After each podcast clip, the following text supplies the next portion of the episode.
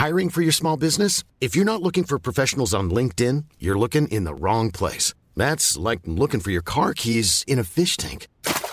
LinkedIn helps you hire professionals you can't find anywhere else, even those who aren't actively searching for a new job but might be open to the perfect role. In a given month, over 70% of LinkedIn users don't even visit other leading job sites. So start looking in the right place. With LinkedIn, you can hire professionals like a professional. Post your free job on linkedin.com slash people today.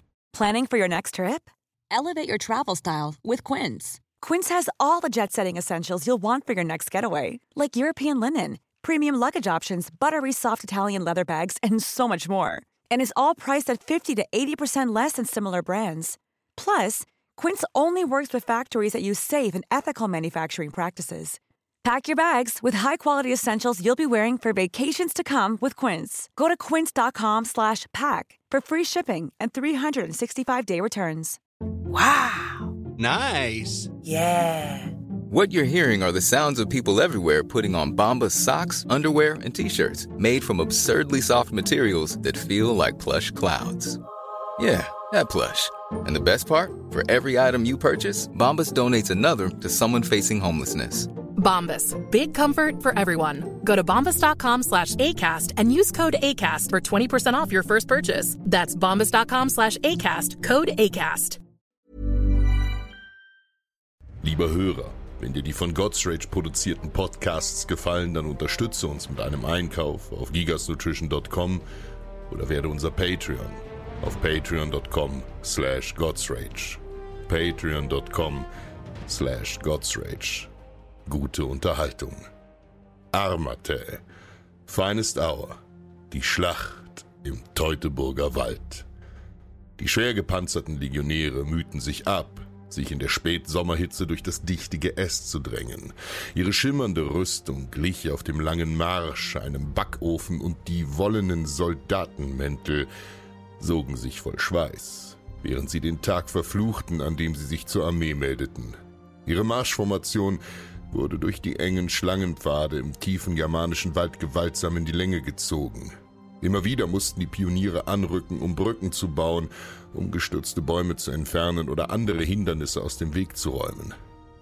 Hauchdünn erschien dort ihre sonst so stolze Schlachtreihe. Manch einer der Legionäre schwor, er hätte Augen gesehen, die aus dem Dickicht argwöhnisch beobachteten. Ein Horn zerriss die Stille unter den Bäumen, und aus dem Nichts flogen unzählige Pfeile und Speere und Steine herbei. Männer schrien auf. Leiber wurden durchbohrt, Soldaten blickten verdutzt umher und versuchten vergeblich zwischen den Blätterkleidern der Stauden und den mächtigen Baumstämmen einen Feind auszumachen. So begann für Rom eine der schlimmsten Niederlagen ihrer Geschichte und für drei Legionen des römischen Imperiums ein Albtraum, ein Massaker, die Schlacht im Teutoburger Wald. Wobei Schlacht gar nicht das richtige Wort ist. Es war ein von langer Hand und vor allen Dingen sehr sorgfältig geplanter Hinterhalt, der sich über mehrere Tage erstreckte. Wer diesen plante, wie das Ganze ablief und was daraufhin geschah, darum geht es heute. Kapitel 1 Blutiges Vorspiel Wir schreiben das Jahr 9 nach Christus. Rom hat die Republik beerdigt und dem Imperium den Weg geebnet. Dessen erster Kaiser, Augustus, herrscht seit 36 Jahren über das Reich. Er ist alt geworden, aber nicht faul, nicht bescheiden und schon gar nicht zimperlich. Unaufhörlich dürstet es ihn, die Grenzen seines Reiches auszudehnen. So wandte er seinen Blick nach Osten über den Rhein. Diese noch unerschlossenen Gebiete fasste man unter dem Namen Germanien zusammen. In mehreren Feldzügen versuchte man sukzessive, sich dieses Territorium einzuverleiben. 16 vor Christus scheitert Lollius, einer seiner Feldherren, gegen die Stämme der Sugambra, Usipeter und Tencterra. Der Kampf um das Rheingebiet wird heiß. Danach schickt der Kaiser einen gewissen Drosus, einen seiner eigenen Verwandten. Drosus sollte sich als Statthalter Galliens und Kommandant der Rheinlegionen um die Bedrohungen kümmern. Drosus fackelt nicht lange und beantwortet jeden Rheinübertritt der Germanen mit einem Rheinübertritt Roms. Er verwüstet ihre Felder, zerstört ihre Siedlungen, plündert ihre Dörfer. Sobald die germanischen Siedler die rot-silber leuchtenden Kolonnen der Legionen sehen, hieß es rennen. Auf offenem Feld hatten sie ihnen nichts entgegenzusetzen. Dosus unternimmt vier Feldzüge, sogar bis an die Elbe. Allerdings schmeißt es ihn 9 vor Christus so übel vom Pferd, dass er an einem offenen Schienbeinbruch schrecklich verendet. Sein Nachfolger sollte der spätere Kaiser Tiberius werden. Er lehnt verlustreiche Schlachten gegen die Germanen ab und setzt auf eine ganz andere Politik. Scheckbuchdiplomatie könnte man sagen. Er ist bemüht, die verschiedenen Stämme den Streitereien untereinander nachgehen zu lassen und sie von außen durch Bündnisse und Verträge geschickt in römische Abhängigkeit zu manövrieren. So sollte Germanien Stück für Stück Rom untertan werden, ohne auch nur einen einzigen weiteren Tropfen römischen Blutes zu vergießen. Im Zuge dessen spielte sich eine knapp zehn Jahre lange Friedensphase ab. Das ist verdammt lange für diese Zeit. Bei den Römern nannte man die Schlacht anders. Clades Variana, sagten sie zur Schlacht. Die Niederlage des Varus. Wer war Varus? Publius Quinctilius Varus war ein verdienter Politiker Roms aus einer senatorischen Adelsfamilie zur Zeit der Geschehnisse. Er übernahm im Jahre 7 die Statthalterschaft in den rechtsrheinischen Gebieten, die Rom bereits unterworfen hatte und sollte eben diese auch noch vergrößern. Die Wahl fiel weder durch Beziehungen noch durch Zufall auf ihn. Dieser Mann hatte sich schon mehrfach als fähiger, wenn auch gnadenloser Gouverneur ausgewiesen. Von Syrien aus schlug er Jahre zuvor einen Aufstand in Judäa brutal nieder und ließ angeblich 2000 der Aufständischen kreuzigen. Ihm an die Seite stellte man einen jungen, breitschultrigen Mann, Mitte 20, einen gewissen Arminius der als Kavallerieoffizier in den Hilfstruppen diente. Das Besondere an ihm, er war Germane. Er kam vom Stamme der Cherusker als Geisel nach Rom. Sein Vater Segimer, einer der Stammesführer der Cherusker, gab Arminius und dessen Bruder zu den Römern. Damit verfolgte er mehrere Ziele. Einerseits sicherte er sich die Gunst der Römer, wenn sie ihren Einfluss in seinen Gebieten ausweiteten. Zweitens erlangten seine Söhne so eine gediegene Ausbildung in allen Bereichen des Lebens und sie waren vor den innergermanischen Fäden sicher. In den warmen Gefilden der italischen Halbinsel. Für Rom waren die Geiseln ein wertvoller Faustpfand. Sie nötigten Segimir dazu, die Füße stillzuhalten, sonst würde man ihm seine Söhne heimschicken. Finger für Finger. Kapitel 2 Aufstieg eines Fremden. Es muss für Arminius ein seltsames Gefühl gewesen sein, so fern der Heimat aufzuwachsen. Alles war anders. Die Menschen, die Sprache, ihr Aussehen, die Pflanzen und das Essen. Er lernte alle Annehmlichkeiten eines privilegierten römischen Lebens kennen. Fußbodenheizungen, warme Thermen, exotische Speisen, steinerne Bauten, wilde Winter und so weiter. Rom behandelte seine Geiseln ausgesprochen gut, wenn sich die Geiselsteller ebenfalls gut benahmen. Geiseln wurden nicht mit Trockenbrot und Wasser in einen Turm gesperrt. Sie waren integraler Bestandteil des römischen Lebens. Manche Menschen, die als Geiseln nach Rom kamen, schlossen tiefgehende lebenslange Freundschaften mit ihren Geiselnehmern. Arminius wurde in die Armee aufgenommen, wo er von jung an gefordert und gefördert wurde. Er kommandierte germanische Reitertruppen. Dazu war er prädestiniert, denn er sprach ihre Sprache. Man entdeckte früh sein Talent für den Krieg und seine Aufmerksamkeit und sein taktisches Auge. Er lernte fließend Latein, nahm an Feldzügen in Pannonien teil und sammelte Kampferfahrung. Nun beorderte man ihn zurück nach Germanien. Er war Profi, erfahren, talentiert und Rom treu. So dachte man zumindest. Er sollte als eine Art Verbindungsoffizier und Dolmetscher für den Statthalter fungieren, Dabei muss man sich im Kopf behalten, dass er als Kind und Jugendlicher in die Geiselschaft gelangte. Er hatte also mindestens ein Drittel, wahrscheinlich sogar die Hälfte seines Lebens bei den Römern zugebracht. Also musste er mit Widerstand und Misstrauen in Germanien rechnen, denn viele betrachteten ihn als Fremden. Außerdem hatten viele andere Stämme so und so schon Grund genug, ihm an die Kehle zu gehen, weil er Cherusker war. Viele Stämme waren sich untereinander nun mal nicht grün. Arminius kam mit Varus gut zurecht. Einerseits galt er als loyal und zuverlässig. Andererseits war er der Sohn des Anführers des prorömischen Flügels in seinem Stamm, Segimir. Segimir hatte einen Erzrivalen mit dem Namen Segestes, der alles tun würde, um Arminius zu schaden. Und das war öffentlich bekannt. Außerdem gab sich Arminius große Mühe, beim Statthalter gut anzukommen. Er erledigte seine Aufgaben sorgfältig und pflichtbewusst, ließ sich auf dem Lager sehen und nahm sogar am Offizierstisch beim Essen mit dem Chef teil. Eine große Ehre. Ansonsten ist über sein Leben erstaunlich wenig bekannt. Wir wissen nicht einmal, wie seine Mutter geheißen haben mag, obwohl sie ihn möglicherweise sogar überlebte. Im Jahr 9 nach Christus sollte das Ereignis seines Lebens stattfinden. Varus und drei Legionen marschierten vom sicheren Westen aus tief in germanisches Stammesgebiet. Sie nannten es Germania Magna. Dort trieben sie Steuern ein und ließen sich als neue Herrscher über die jeweiligen Gebiete ausrufen. Alles verlief nach Plan. Die meisten Leute gaben nach, als sie die schimmernden Rüstungen, die scharfen Schwerter und die grimmigen Männer sahen, die sie hielten.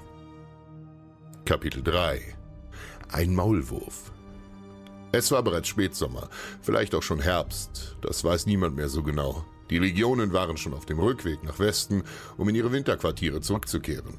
Denn Kriegssaison war traditionell immer der Sommer. Im Winter war es schlicht einfach zu kalt, um zu kämpfen. Und das Wetter hatte bereits begonnen umzuschlagen. Plötzlich wurde Varus gemeldet, dass es im Norden Unruhen gab. Arminius höchstpersönlich meldete, dass seine Späher von einem Aufstandsversuch mehrerer Stämme berichteten. Varus stand unter Zugzwang. Der Kaiser hätte bestimmt keine Freude, wenn er einen Aufstand einen ganzen Winter lang schwelen und anwachsen ließe. Er musste handeln. Er befahl dem ganzen Zug prompt nach Norden einzuschwenken, um diese Rebellion im Keim zu ersticken. Was er nicht wusste, er marschierte geradewegs in eine Falle. Arminius hatte mehrere Stämme, darunter den Großteil der Cherusker, der Brokterer und eines kleinen Stammes namens Marsa zu einem Hinterhalt überreden können. Arminius wusste genau, wo die Stärken und die Schwächen der Legion lagen. Nur ein Narr oder ein Wahnsinniger würde den Römern auf offenem Feld entgegentreten. Also musste er sie dorthin locken, wo ihnen ihre gut gedrillten Formationen nichts nützen würden. Tief in den Wald. Dort hatten die Germanen mit dem Vorteil der Überraschung und der überlegenen Position gute Karten. Die Kampfesweisen der beiden Völker waren sehr unterschiedlich. Wie ihr aus unseren Folgen über Rom wisst, ist deren Armee geradezu absurd gut strukturiert und diszipliniert. Ihre Stärke ist ihre Einheit und ihre schier undurchdringliche Formationsgewalt. Deshalb wählten sie als Kampfschauplatz, wenn möglich, immer eine offene Weite. Die Germanen hingegen kämpften in sehr simplen Formationen, wie in einer Keilformation, die man als Eberkopf kennt, gerne auch in Einzelkämpfen. Sie verfügten über keine einheitliche Ausrüstung. Jeder kam mit dem, was er sich leisten konnte oder was er rumliegen hatte. Das waren nur bei den wenigsten ein Schwert. Die meisten trugen die Framen, die berüchtigten germanischen Speere. Sie konnte man werfen oder im Nahkampf als Stichwaffe verwenden. Ansonsten war ihre Ausrüstung recht simpel gehalten. Bestenfalls ein Ringpanzer hier und da, aber den trugen nur die Reicheren. Dessen Herstellung war verdammt aufwendig und entsprechend teuer. Allerdings kam den Germanen eine Sache zugute. Sollten sie die Römer in den Zweikampf zwingen können, die Legionäre waren für den Notfall auch im Einzelkampf ausgebildet, allerdings hatten sie physisch gesehen schlechte Karten. Durch Knochenfunde können wir heute einfach nachweisen, dass die Männer der Germanen deutlich größer und breiter gebaut waren als der durchschnittliche römische Legionär. Damit hatten sie insgesamt mehr Kraft und auch mehr Reichweite. Abgesehen davon hatten plump gesagt die Germanen den Heimvorteil. Sie kämpften auf ihrem eigenen Territorium und kannten damit die besten Schleichwege und Fluchtrouten. Dieser Hinterhalt war kompliziert angelegt. Er lockte die Römer weit weg von ihrer eigentlichen Marschroute, in Gebiete, in denen kein Schwein von ihnen jemals zuvor war. Sie waren also auf Fremdenführer angewiesen, ansonsten konnten sie sich nur grob an der Himmelsrichtung orientieren. Arminius muss im Frühling schon, spätestens im Mai, die Überzeugung gepackt haben, diesen Überfall durchzuziehen, denn die Vorbereitungen müssen monatelang gedauert haben. Die Kommunikation zwischen den Stämmen, das Überzeugen der Leute, das Sammeln der Männer und Waffen. Es wurden Gräben aufgeschüttet und getarnt, Fallen präpariert, Bäche umgeleitet und noch vieles mehr. Das Ganze sollte einem Schlachthaus gleichen, aus dem es kein Entkommen geben sollte. Kapitel 4 Die Falle schnappt zu. Bevor es zum Angriff kam, wurde Segestes, der verhasste Rivale des Arminius im Lager von Varus, vorstellig. Er erbat ein Wort mit dem Statthalter und als geachteter Stammesadel konnte man ihm schwer dieses verwehren. Man hörte ihn an. Er warnte Varus. Er floh ihn regelrecht an, Arminius nicht zu trauen und ihn gefangen zu setzen, denn er würde einen riesengroßen Hinterhalt gegen Arminius planen und bald ausführen. Er wurde angesehen, als wäre er von Irrsinn befallen. Die Leute im Zelt des Statthalters wussten nicht, ob sie lachen oder ihn für diese unverschämte Anschuldigung verdreschen sollten. Segestes flehte. Man solle doch auch ihn in Ketten legen und als Faustpfand behalten, bis die Sache geklärt sei. Er wurde mit scharfen Worten zurückgewiesen. Und so marschierten drei Legionen samt Tross und Hilfstruppen geradewegs auf den Teutoburger Wald zu. Gewarnt und doch nicht alarmiert. Es war ein warmer Tag, am Umschwung der Jahreszeiten. In der Sonne noch heiß, im Schatten schon frostig. Arminius war mit seinen Männern vorausgeritten, um die Gegend zu erkunden und Verstärkung heranzuführen, hatte er gesagt. Er war den ganzen Morgen verschwunden geblieben. Das Gelände wurde immer abschüssiger und zu allem Überfluss mussten sie noch durch einen Wald. Die Legionäre ächzten, doch sie taten, wie ihnen geheißen wurde.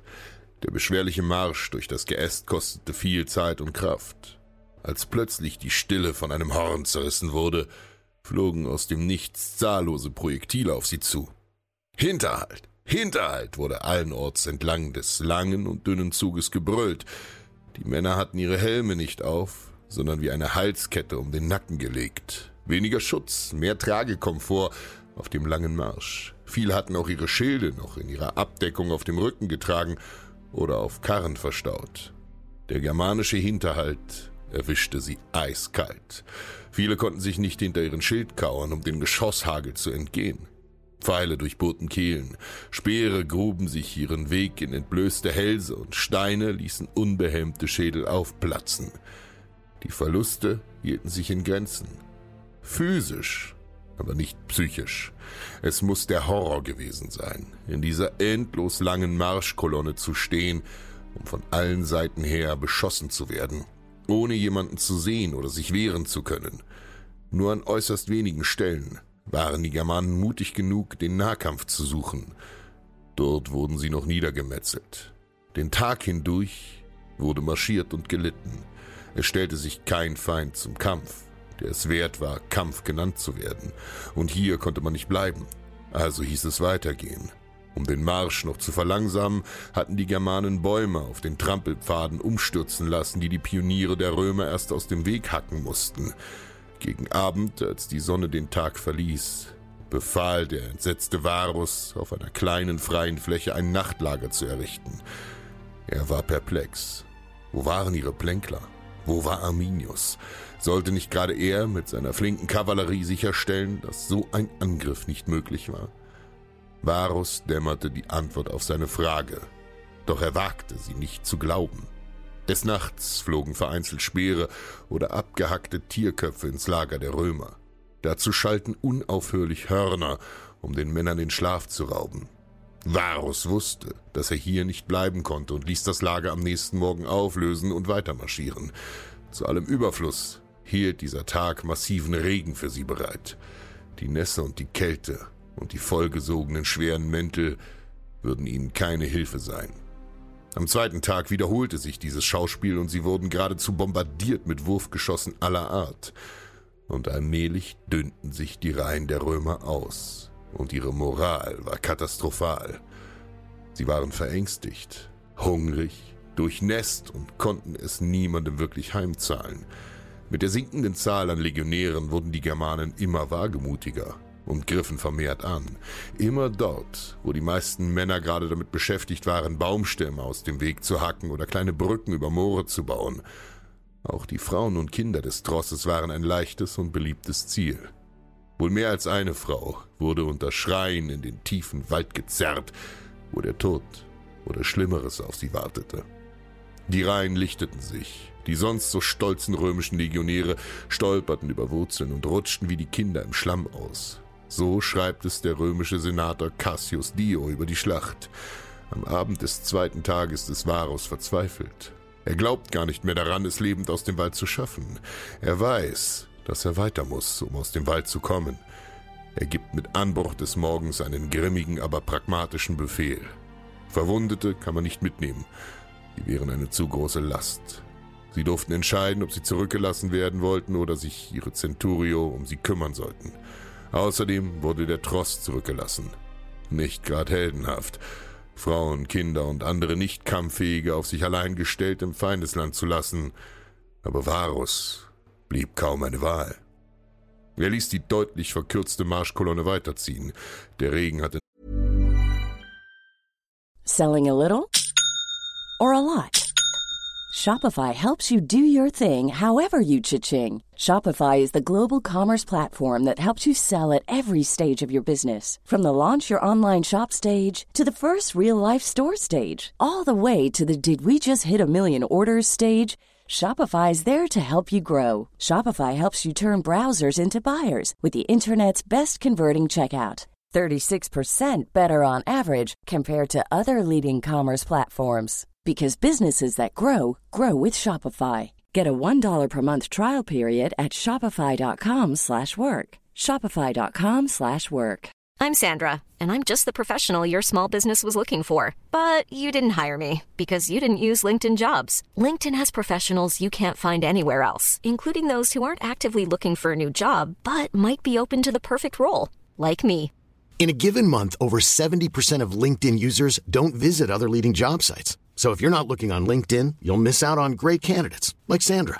Start hiring professionals like a professional. Post your free job on linkedin.com/people today. nicht aufgehört. Es war sogar schlimmer geworden. Die Angriffe nahmen immer weiter zu, denn die Legionäre waren nun an allen Stellen des Zuges zahlenmäßig unterlegen, müde, hungrig und ausgezehrt. Stück für Stück wurde der Zug weiter verkürzt. Anderer Tag, gleiches Spiel. Die dritte Nacht wurde dann gar kein Lager mehr aufgeschlagen, sondern einfach hindurchmarschiert.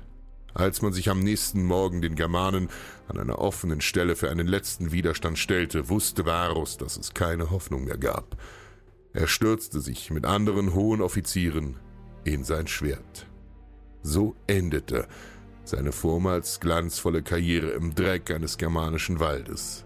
Die letzten Legionäre wurden allesamt niedergemacht. Die wenigen, die das Massaker überlebten, wurden gefangen genommen.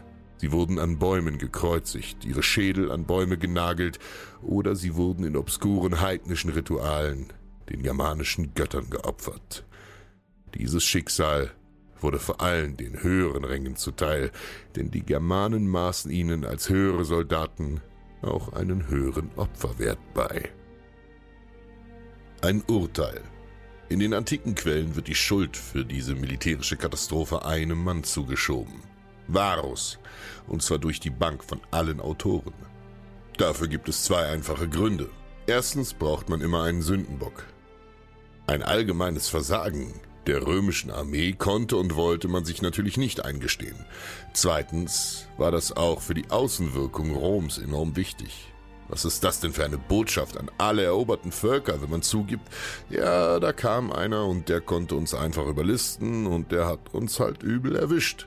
Mit so einer Erklärung hätte man andere unterjochte Gebiete geradezu dazu eingeladen, einen Aufstand zu proben.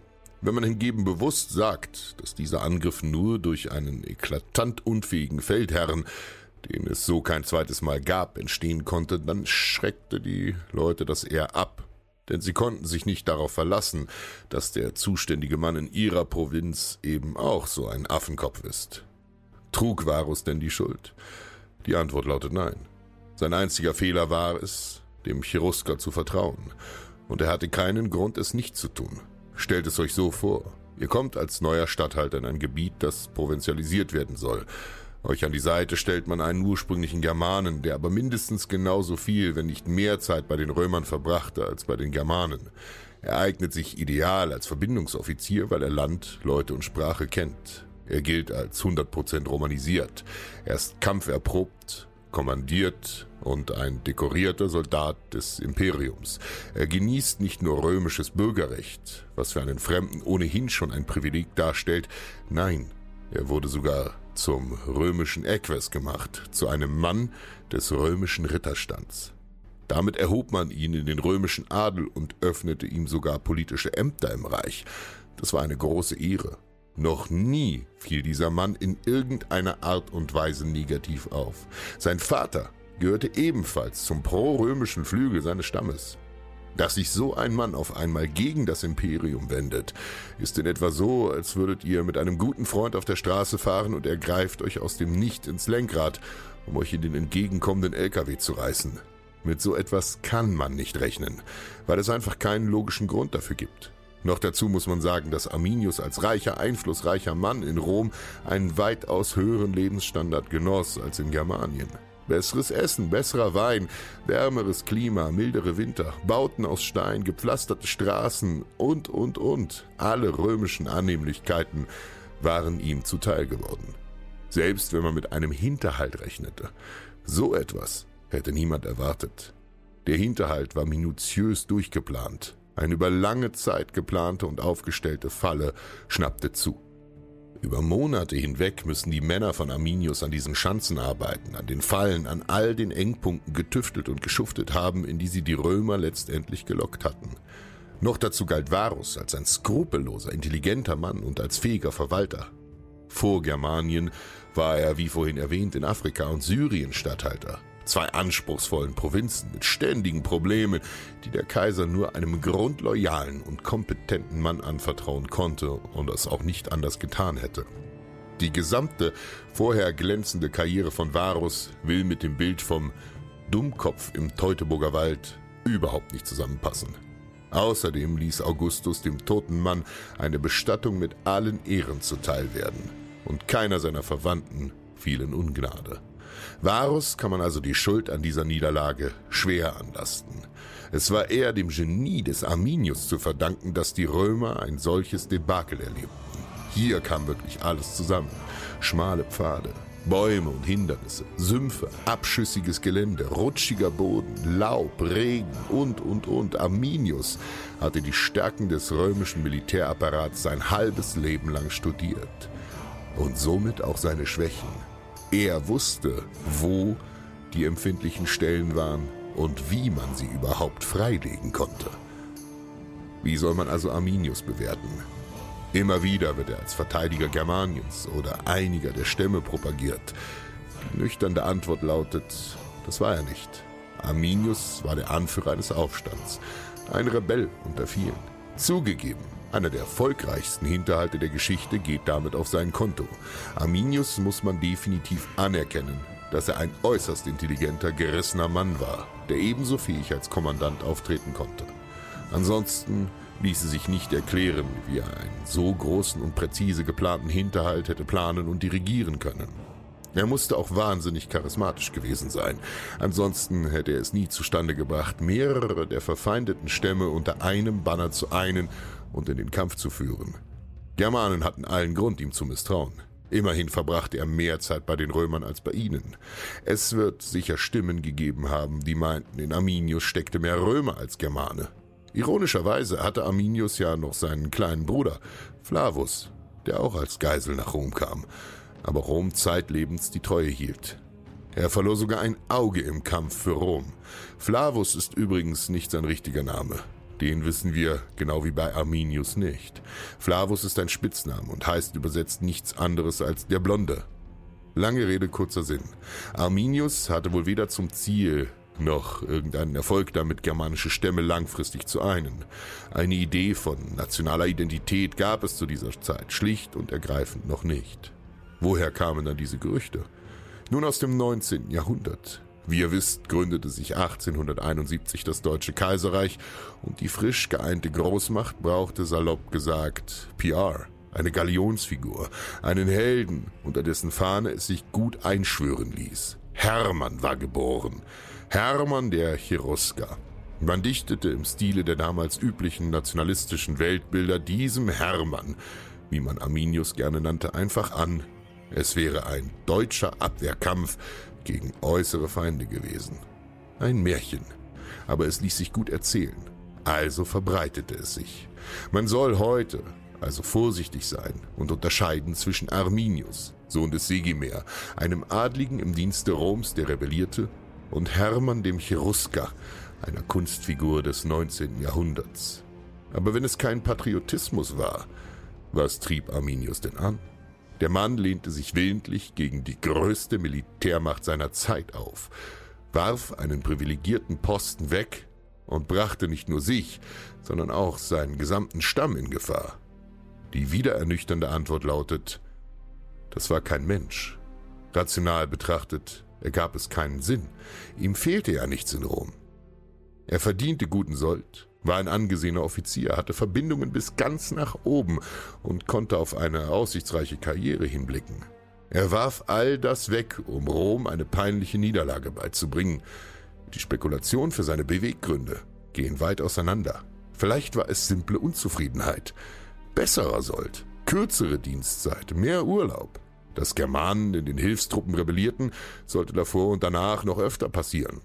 Eben diese Unsicherheit über seine Motivation lässt so viel Raum für Spekulation. Es könnte auch sein, dass er damit rechnete, nach der Unterwerfung und Eingliederung Germaniens ins Imperium dort als Statthalter des Kaisers eingesetzt zu werden.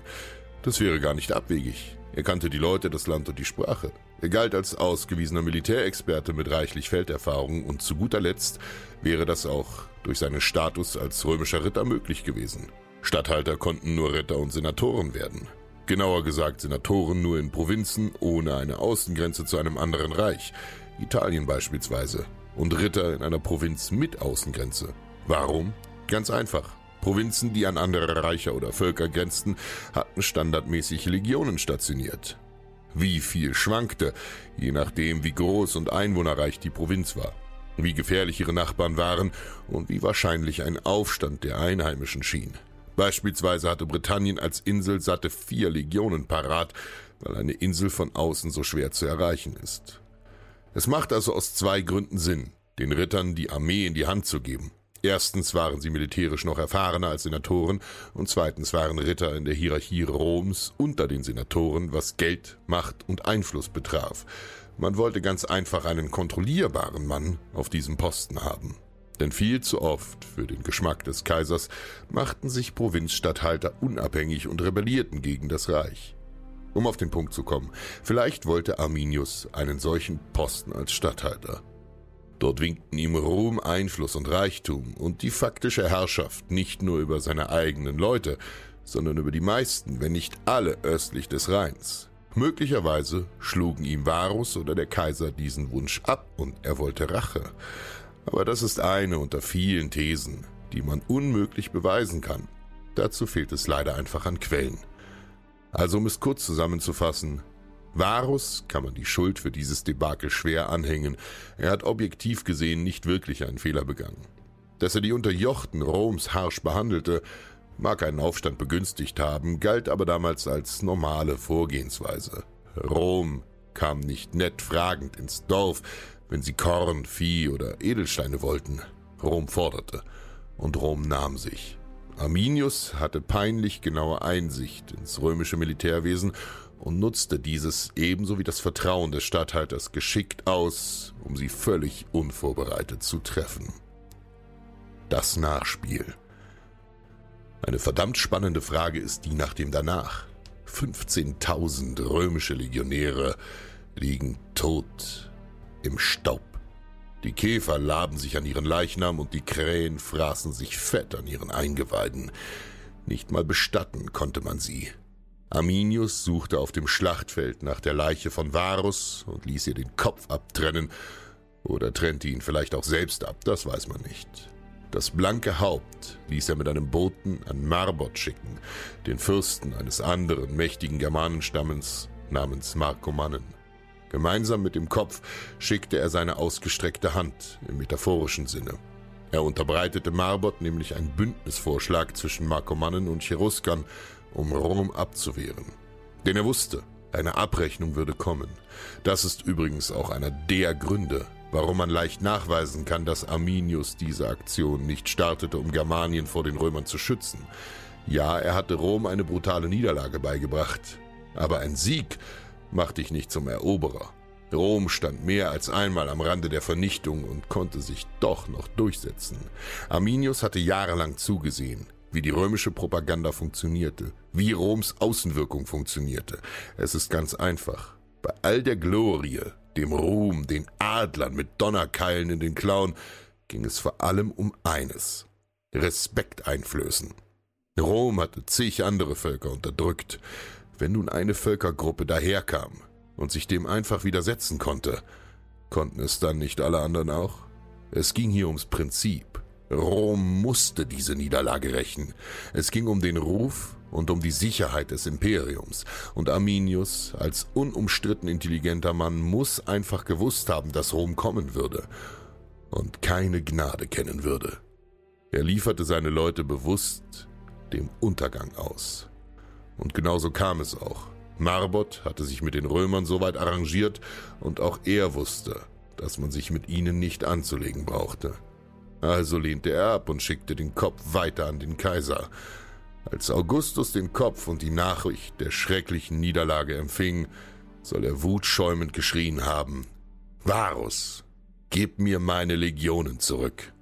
Nichtsdestotrotz ließ er den Kopf mit allen Ehren bestatten und plante einen Rachefeldzug. Fünf Jahre nach dem Debakel im Teutoburger Wald, im Jahre 14 nach Christus, brach eine gewaltige römische Streitmacht nach Germanien auf. Genau in diesem Jahr starb auch der greise Augustus im reifen Alter von fast 77 Jahren, und sein Nachfolger Tiberius sollte den weiteren Feldzug leiten. Unter dem Feldherrn Germanicus lieferte man sich mehrere blutige Schlachten mit den Germanen.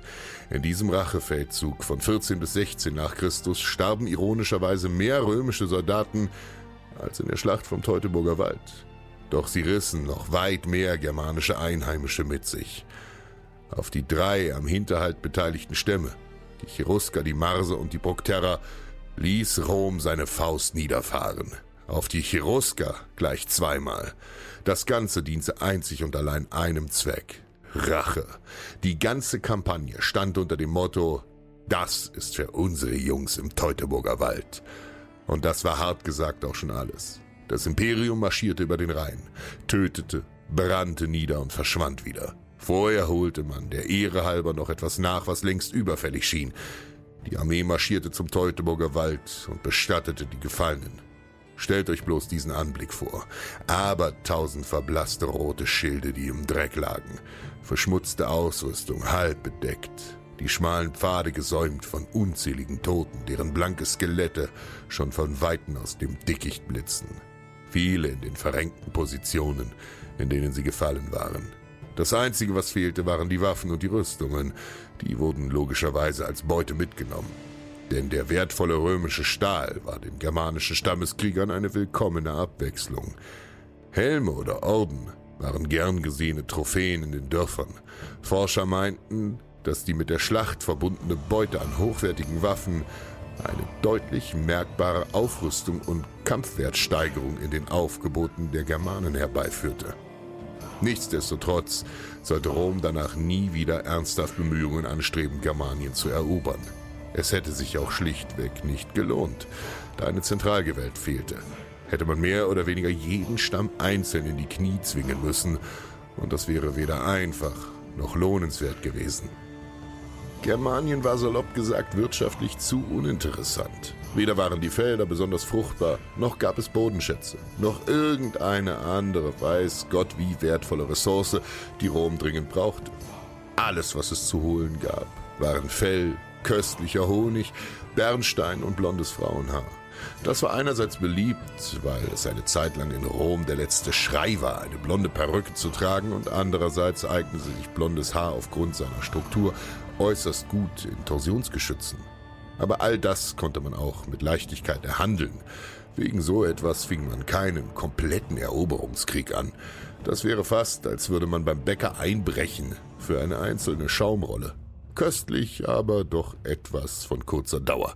Arminius konnte keinen der größeren Stämme dazu bewegen, sich ihm anzuschließen. Hinzu kam, dass er auch in seinem eigenen Stamm eine starke Opposition vorfand. Lange konnte er seine eigene Position auch nicht halten. Er wurde etwa zehn Jahre nach der Schlacht ermordet. Von seinen eigenen Verwandten. Nach diesem Vorfall verfielen die Cherusker in eine Abwärtsspirale von Bruderkriegen, von der sie sich nie wieder erholen sollten. Der Stamm ging langsam aber sicher unter, bis sich seine letzten Überbleibsel schlussendlich in anderen Stämmen auflösten. Und was lernen wir daraus? Gib acht, wem du dein Vertrauen schenkst.